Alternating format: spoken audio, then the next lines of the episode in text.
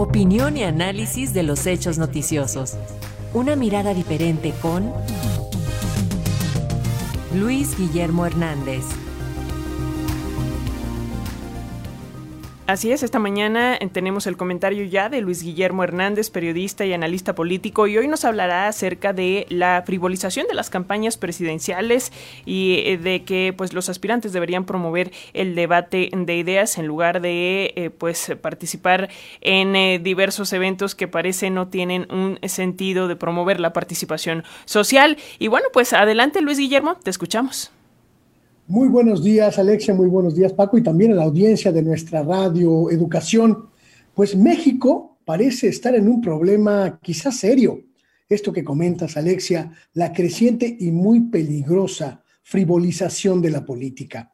Cuando un candidato o una candidata presidencial deja de lado la posibilidad de conectar con sus potenciales electores a través de sus propuestas, sus ideas, y buscar simpatías solo a través de la frivolidad, la comedia, la postura insulsa, algo muy importante está fallando en su estrategia.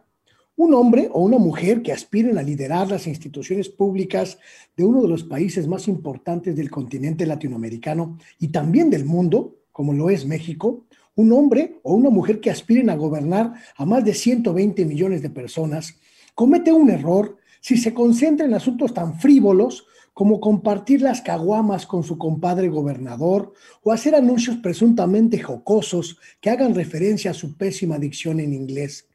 No estamos ante el concurso de la flor más bella del pantano.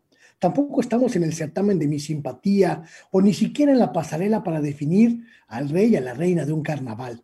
Estamos ante el proceso electoral que definirá el rumbo del país para los próximos y cruciales seis años la elección presidencial de 2024. Y hasta hoy, el candidato de Movimiento Ciudadano, pues eh, prácticamente solo nos ha mostrado que es compadre del gobernador de Nuevo León, Samuel García, que utiliza tenis color naranja fosforescente o que bebe caguamas en abundancia en reuniones entre varones que ven el fútbol. Estamos ante la crucial elección de 2024 y todavía no conocemos siquiera un esbozo de verdad que nos diga quién es realmente Xochitl Galvez, qué visión de país tiene, qué capacidad para gobernarlo, más allá de estos bailecitos pues un poco turbios, sus chistes sin gracia y algunas bravatas mediáticas sin ton ni son.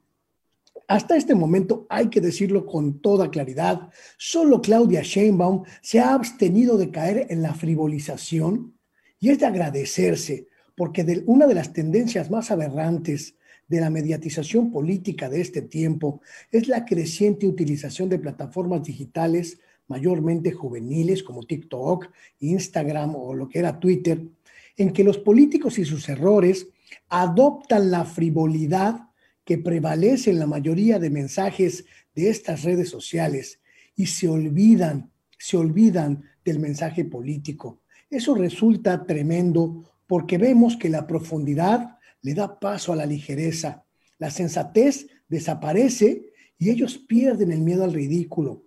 La seriedad se convierte en la chabacanería más insulsa y más tremenda. Ya hemos visto en otras latitudes lo que eso significa a la hora de votar.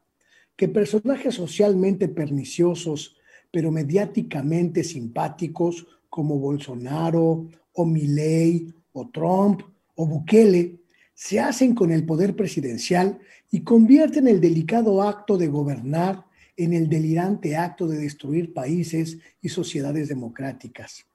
Cuando comience la verdadera campaña presidencial, en México debemos rechazar este tipo de campañas para que no se conviertan en una norma.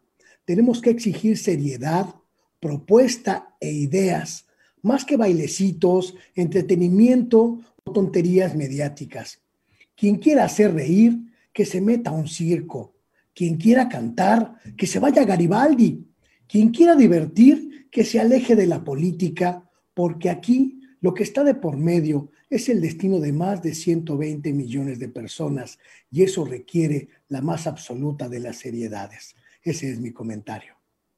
el cual agradecemos. Luis Guillermo, muchísimas gracias por eh, darnos luz en este caso, que todavía no empiezan bien las campañas y todo lo que nos ha dado de qué hablar. Un abrazo y hasta la próxima semana.